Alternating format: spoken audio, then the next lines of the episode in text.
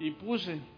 que le pusimos el viernes pasado y se llamaba La conversión que empezó, pudo este, recibir algo del Señor. Y nos dimos Señor. Y importantes y quizás una de las más importantes quizás eh, aunque en la Biblia todo es importante pero hay una cosa que es bien importante y es que todo lo que estaba pasando en la vida de este hombre tenía un propósito y el propósito era que este hombre se convirtiera al Señor y yo he estado pensando en esto y creo que algunas cosas que nos están pasando es porque Dios está buscando que nos convirtamos. Y alguien podrá decir, pastor, pero yo ya recibí a Cristo, yo soy cristiano.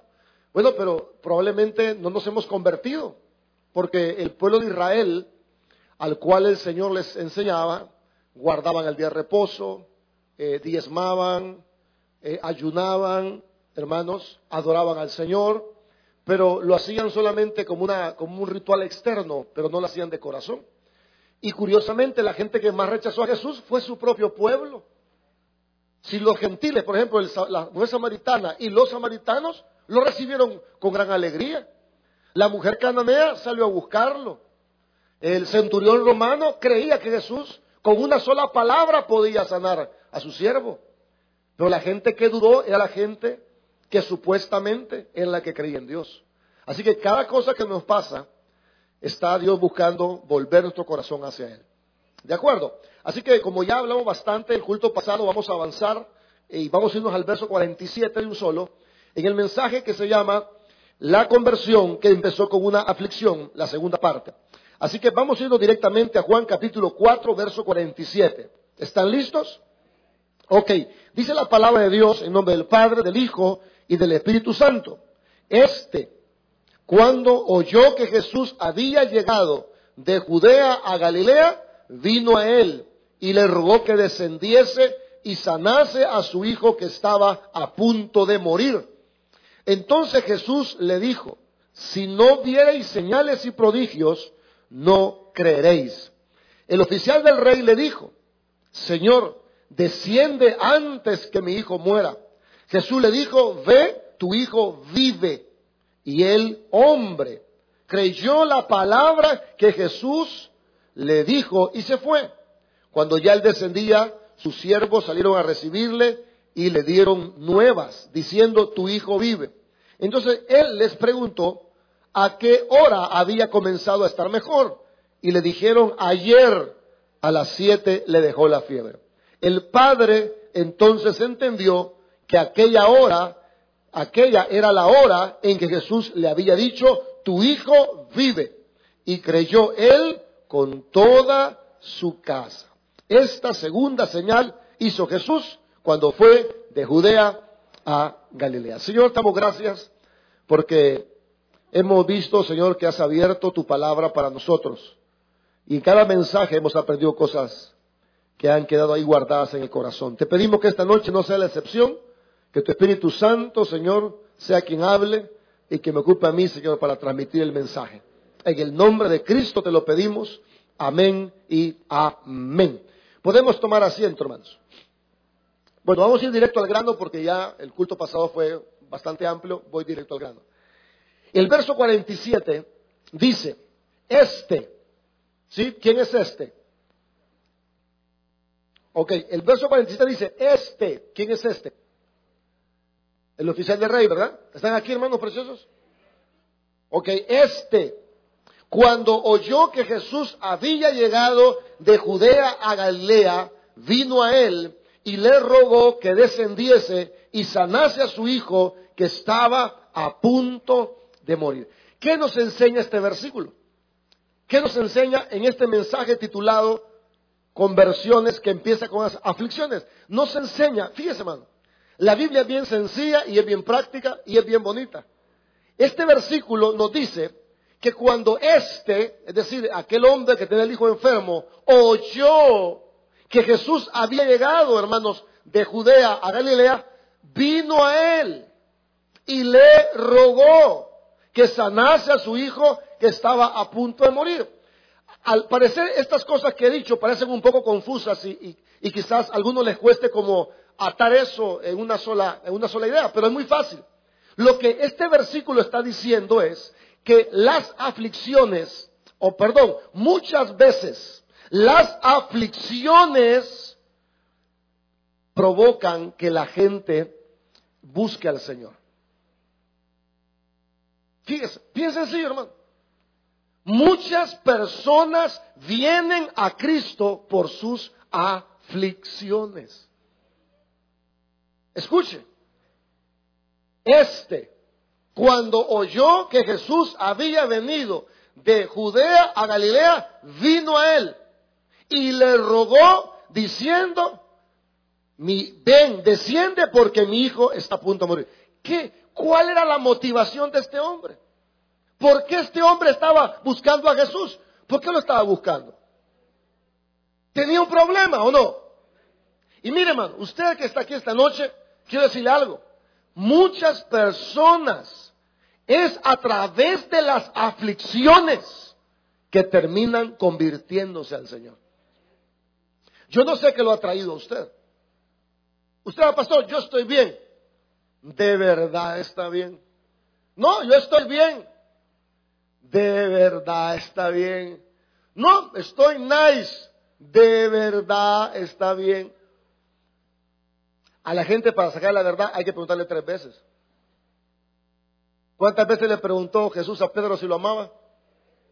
¿Por qué? Porque así somos. Hermano, ¿qué tal está? Bien, gracias a Dios, todo bien. De verdad está bien, hermano. Sí, estoy bien. No, pero de verdad está bien. Y ahí vienen las situaciones que están en nuestro corazón, ¿sí o no? Entonces, este versículo nos enseña que muchas personas, no son todas, pero muchas personas vienen a Cristo por las aflicciones.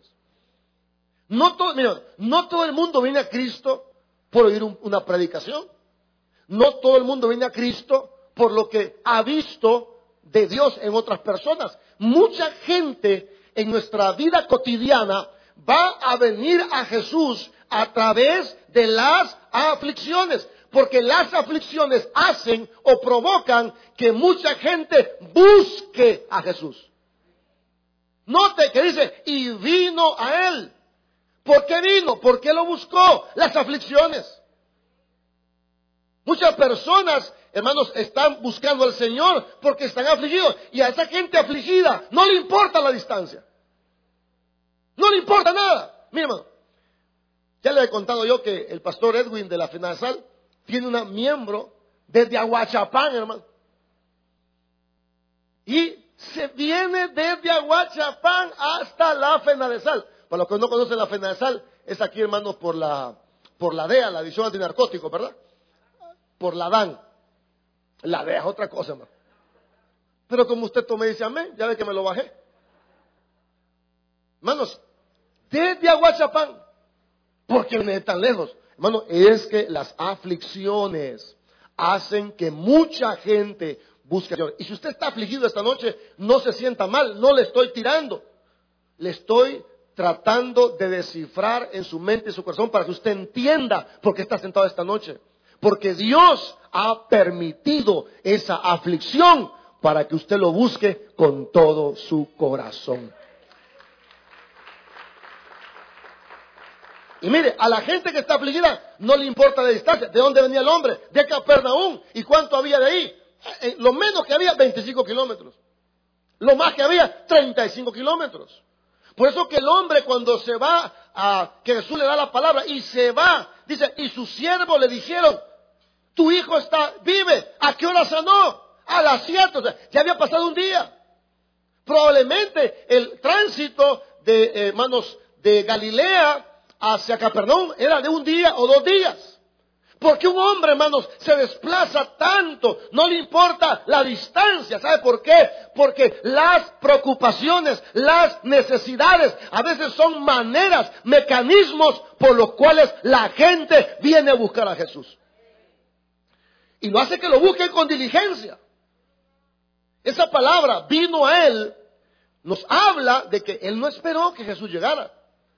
Él no esperó, hermanos, como mucha gente cuando está bien, dice, ah, yo voy a esperar. No, es que el que está afligido no puede esperar. El que está afligido anda buscando al Señor desesperadamente. Y probablemente usted tiene un problema y lo ha tomado al suave. Lo ha tomado calmado, hermano. Si usted tiene un problema, usted es el candidato número uno A para que busque a Dios con todo su corazón. Porque hay una promesa que si lo buscamos con todo el corazón, Dios ha dicho que Él se va a dejar encontrar. Bueno, qué preocupante si usted tiene un problema y está aquí, hermano, con una actitud de negligencia. Eso es preocupante. Si usted está en un problema y usted no está leyendo su Biblia, eso es preocupante. Es preocupante que usted venga aquí por un requisito y ya no venga el domingo. Eso es preocupante. Si usted necesita a Dios, busque a Dios, porque Él ha dicho que el que busca haya, el que llama se le va a abrir y el que pide va a recibir. Eso dice la palabra del Señor. Y en la vida, hermanos, escúcheme esto, en la vida vamos a enfrentar situaciones donde solo Dios puede ayudarnos. No espere estar ahí.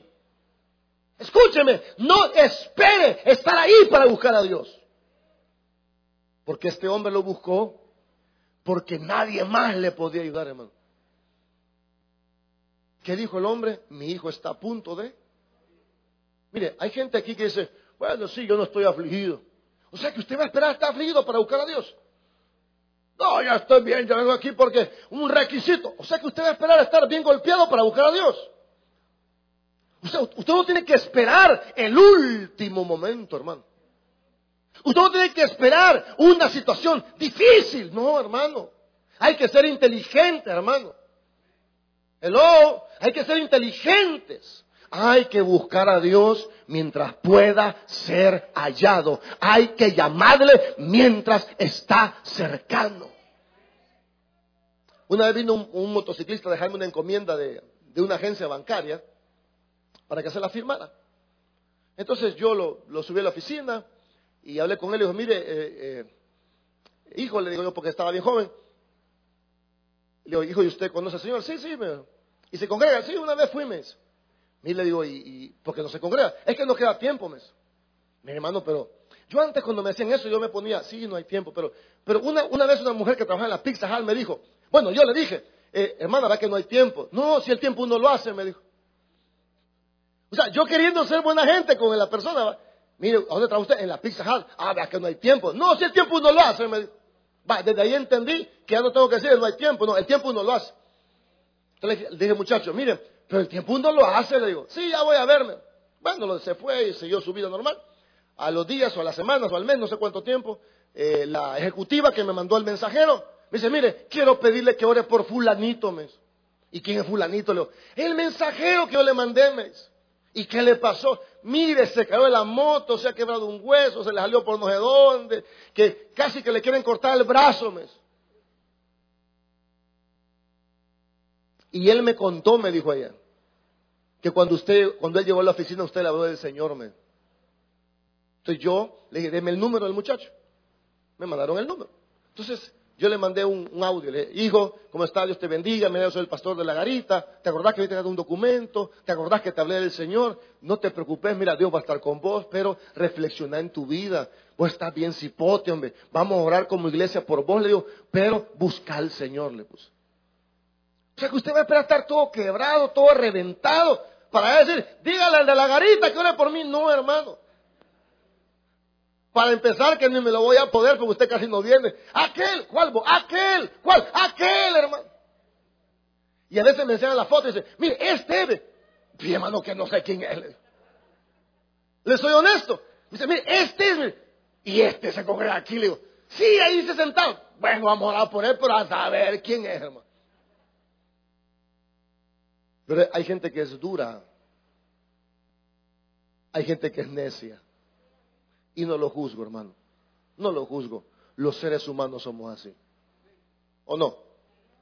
Somos tan duros y necios y poco inteligentes que solo buscamos a Dios cuando estamos fregados. El éxito del cristiano no es buscar a Dios cuando está fregado. El éxito del cristiano es buscar a Dios con todo el corazón, aun cuando las cosas nos marchen bien. Ese es el éxito. Porque, porque cuando usted está fregado, pues no le toca de otra. ¿Y cuál otra le toca? Pues Pero el éxito cristiano es cuando usted esté bien, siga buscando a Dios con todo su corazón. Pero este versículo nos enseña que hay personas, hermanos, que tienen que pasar tribulaciones para que busquen al Señor de manera diligente, que lo busquen a pesar de la distancia. Escuche esto, y que lo busquen a pesar de la posición. ¿Quién era este hombre, hermanos? ¿Puede verlo ahí conmigo? ¿Quién era este hombre? ¿Quién era, ¿Era un quién? ¿Un oficial de quién? ¿A dónde dice eso? En el verso 46. Segunda parte dice, y había en Capernaum un oficial del rey cuyo hijo estaba...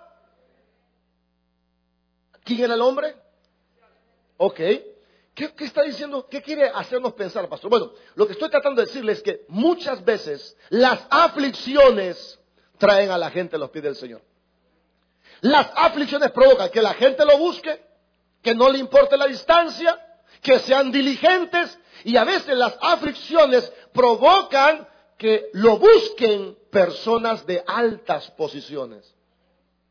Mano, eh, con respeto se lo digo, con cariño, sin el deseo de ofenderlo. Pero el hombre de esta historia no era uno como nosotros.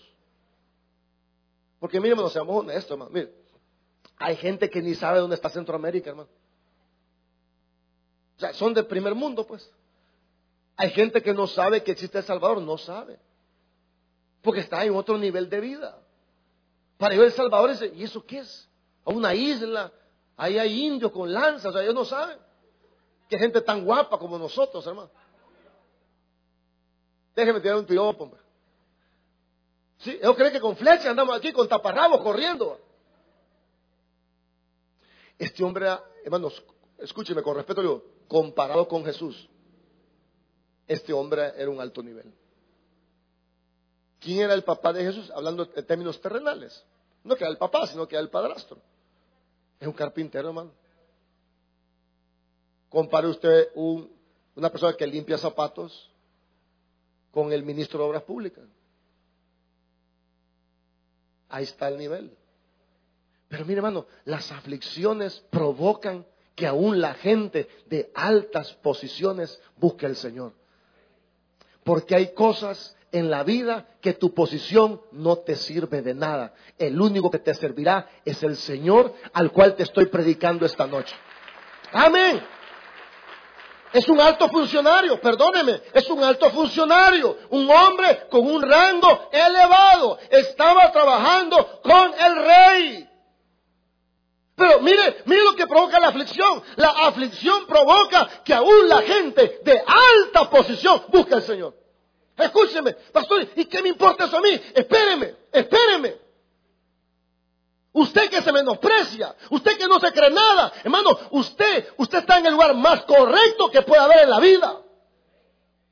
O sea, ah, pero yo no soy funcionario, pero analice lo que le voy a decir. Si esa gente alta tiene que venir a los pies de Jesús, más privilegiados somos nosotros que ya estamos a los pies del Señor. Porque esa gente tiene que bajarse. Usted que menosprecia el culto, usted que menosprecia la Biblia, usted que menosprecia los sermones, estos sermones, la gente que está batida, hermano, los necesita, los anhela con toda su alma. Porque su posición no les puede ayudar en ciertas ocasiones. Y usted menosprecia el mensaje y menosprecia la Biblia. No espere que la vida le enseñe que Dios es importante.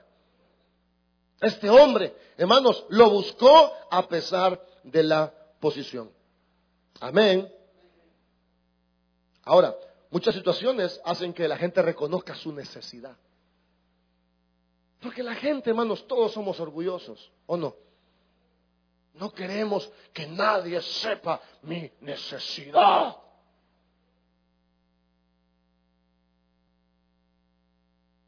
Pero hay cosas que te van a pasar en la vida que te van a ayudar a reconocer tu necesidad.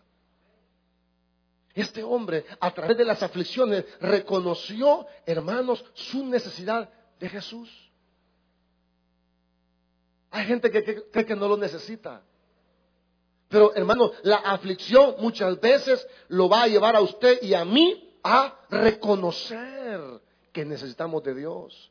Que Dios no está en último lugar, sino que Dios debe estar en el primer lugar en nuestra vida. Quizás hoy en tu vida esté tu trabajo en primer lugar. O tu empresa, o tu ejercicio, o tu universidad, o tu vida. Porque hay gente que tiene su vida por alta estima, hermano. Mire, si la vida la puede perder usted en cualquier momento, hermano.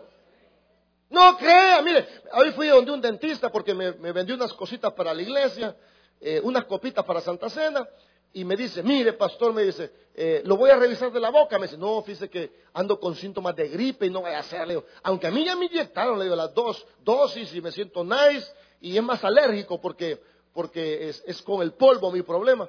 Mire, tenga cuidado, me dijo. ¿Por qué? Le digo, yo le puse los brackets a una jovencita de 22 años, me dijo.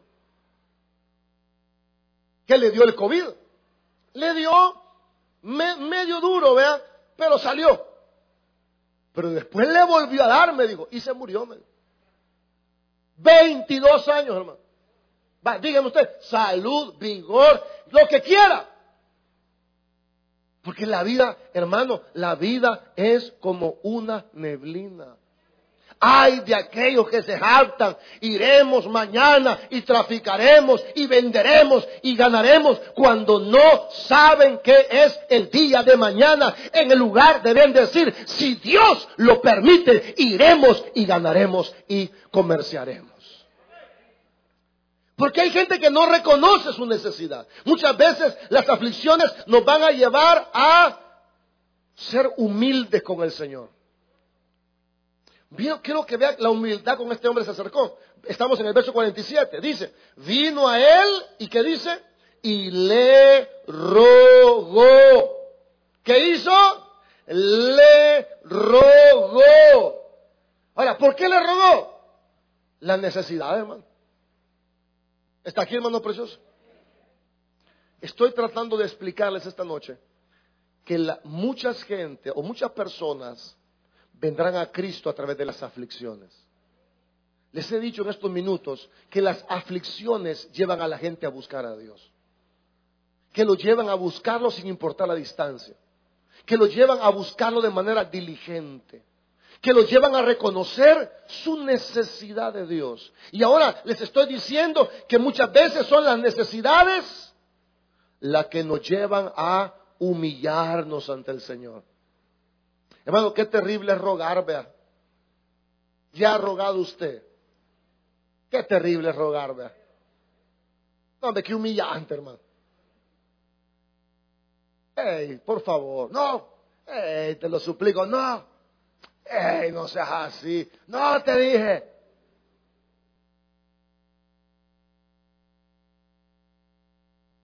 ¡Ey, qué, qué terrible es rogar, hermano! ¡Qué terrible es rogar! Y mire, es más terrible para un hombre. Porque las mujeres son más, son más, no todas, porque hay unas que son bien sensibles. es por mi hijo que le estoy pidiendo. Se quedan rápido. Porque una mamá por un hijo hace cualquier cosa, hasta matar, poner y otras cosas más. Pero un hombre, un hombre, y mire, y no era cualquier hombre, usted que se la lleva de hombre, no era cualquier hombre. Era un hombre de alto rango. Pero es que a veces las necesidades nos llevan a humillarnos delante del Señor. Bueno, este hombre nos enseña que muchas veces las situaciones adversas hacen que las personas busquen a Dios con humildad. La Biblia dice que este hombre le rogó, que un hombre ruegue no es fácil, y menos si es un hombre de alta posición. Pero mire hermano, le tengo una buena noticia. Dios atiende al humilde, fíjese, pero mira de lejos al altivo si su necesidad lo ha hecho humillarse delante de Dios, no se arrepienta de haberse humillado, porque la Biblia dice que el que se humilla, Dios lo va a exaltar cuando sea su tiempo. Amén. Yo me acuerdo, yo me acuerdo de un hombre aquí en la iglesia. Me acuerdo de un hombre, un ejecutivo de un banco, buena posición, buen salario, su esposo igual, los dos profesionales, los dos profesionales. Ganaban bien, bueno, ganan bien porque de hecho, ya no están en la iglesia, se fueron a vivir a otro lado, una zona de lujo, y por las pocas fotos que he visto yo, están bien, gracias a Dios. Pero me acuerdo que esa, esa pareja, eh, la esposa salió embarazada. Entonces tuvo problemas de una eh, que le llaman embarazo de alto riesgo, que tiene que estar acostaditas todo el día porque el niño se le viene. Se le vino el primer niño. Entonces ella, la, la, hermana, lo tomó bien, dijo, bueno, Dios sabe por qué, Dios tiene el control, Él sabe lo que está haciendo. Y quedó embarazada la segunda vez. Y dijo ella, bueno, ya perdí uno, voy con el segundo. Hermano, y se le viene el segundo también. Mire, dice que reventó ella. Dice que le daba rabia ver a la gente embarazada. Le daba rabia cuando ella miraba una embarazada. Decía, mira, Señor, le decía, esta está embarazada. Y hay gente que está regalando a los niños. Y yo quiero uno, le decía. Y bueno, perdió el segundo, lamentablemente. Esa cosa muy dolorosa, hermano. No se la deseamos a nadie. Y quedó embarazada la tercera vez. Entonces me cuenta, nos contó ella, después que tuvo el niño, nos contó que le dijo, Señor, le dijo, ah, porque el, cuadro era el mismo, le dijo la doctora, acostadita los nueve meses y no te viene. Dice que ella decía acostadita, pero sangraba. Igual que los dos embarazos anteriores, sangraba. Y le dijo, le dijo a la muchacha, Señor, si querés llevarte este, llévatelo. Ya no voy a pelear con vos. Señor, me someto a tu voluntad. Y un viernes de milagro, en esta zona donde está Amado Tomás, donde está ese ventilador, el esposo vino al culto y viene de milagro. Y yo a ese hombre nunca lo había visto rodeado, nunca lo había rodeado, solo esa vez. Estaba rodeado en aquel sector. Después me contó el hermano que ese día que se arrodilló, le digo, Señor, yo te ruego, yo te suplico que nos permitas tener este hijo. Hermano, y contra todo pronóstico, ahí anda el cipote dando guerra. ¿Sabe por qué? Porque las aflicciones te humillan delante de Dios, pero humillarse delante de Dios es lo mejor que puedes hacer, porque Dios ha dicho en su palabra que el que se humilla, Él lo va a exaltar cuando sea su tiempo. Amén. Hermanos, el niño está bien lindo. Ya no tuvieron otro, pero ese niño está bien bonito. Ese hombre se humilló. Hay gente aquí que está necesitada y no quiere humillarse.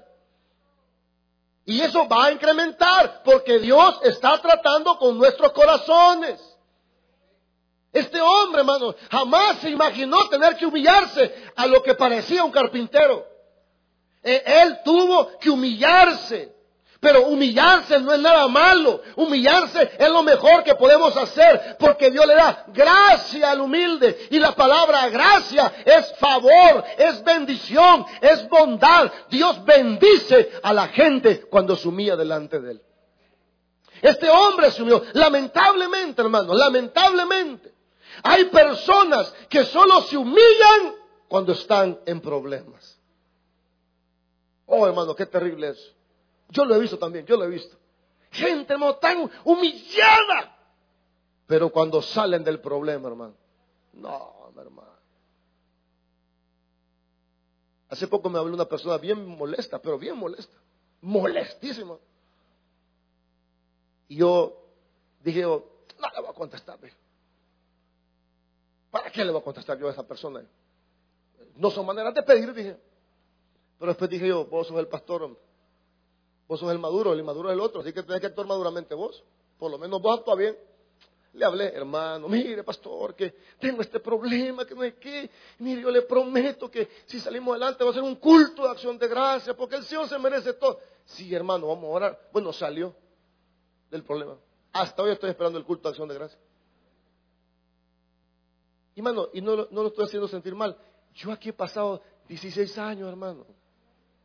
Yo he visto entrar gente ahí y la he visto salir. Hay gente que ahorita anda en sus carros, viviendo en sus casas, con grandes trabajos, que no se acuerdan, hermano, cuando estuvieron en universidad. Y no se lo estoy sacando, porque quien los bendijo no fui yo, quien los bendijo fue el Señor. Lo que le estoy diciendo es que lamentablemente la gente se humilla solo cuando está en necesidad. Eso le estoy diciendo. Lamentablemente, muchas personas solo buscan a Dios cuando están afligidas y eso incluye a los cristianos. Por eso la Biblia dice, cuando los hería de muerte, entonces me buscaban, se volvían a mí y me buscaban con diligencia. Yo no les deseo el mal a esas personas. A veces me cae mal eso, pero esa no es mi corazón, no les deseo el mal. no les deseo el mal, pero yo digo, y cuando les venga otro problema, porque los problemas no se acaban, hermano. Nosotros no tenemos que ser así. Amén. Usted tiene que aprender a estar con Dios en las buenas y en las malas. Como el matrimonio va, en la salud y en la enfermedad.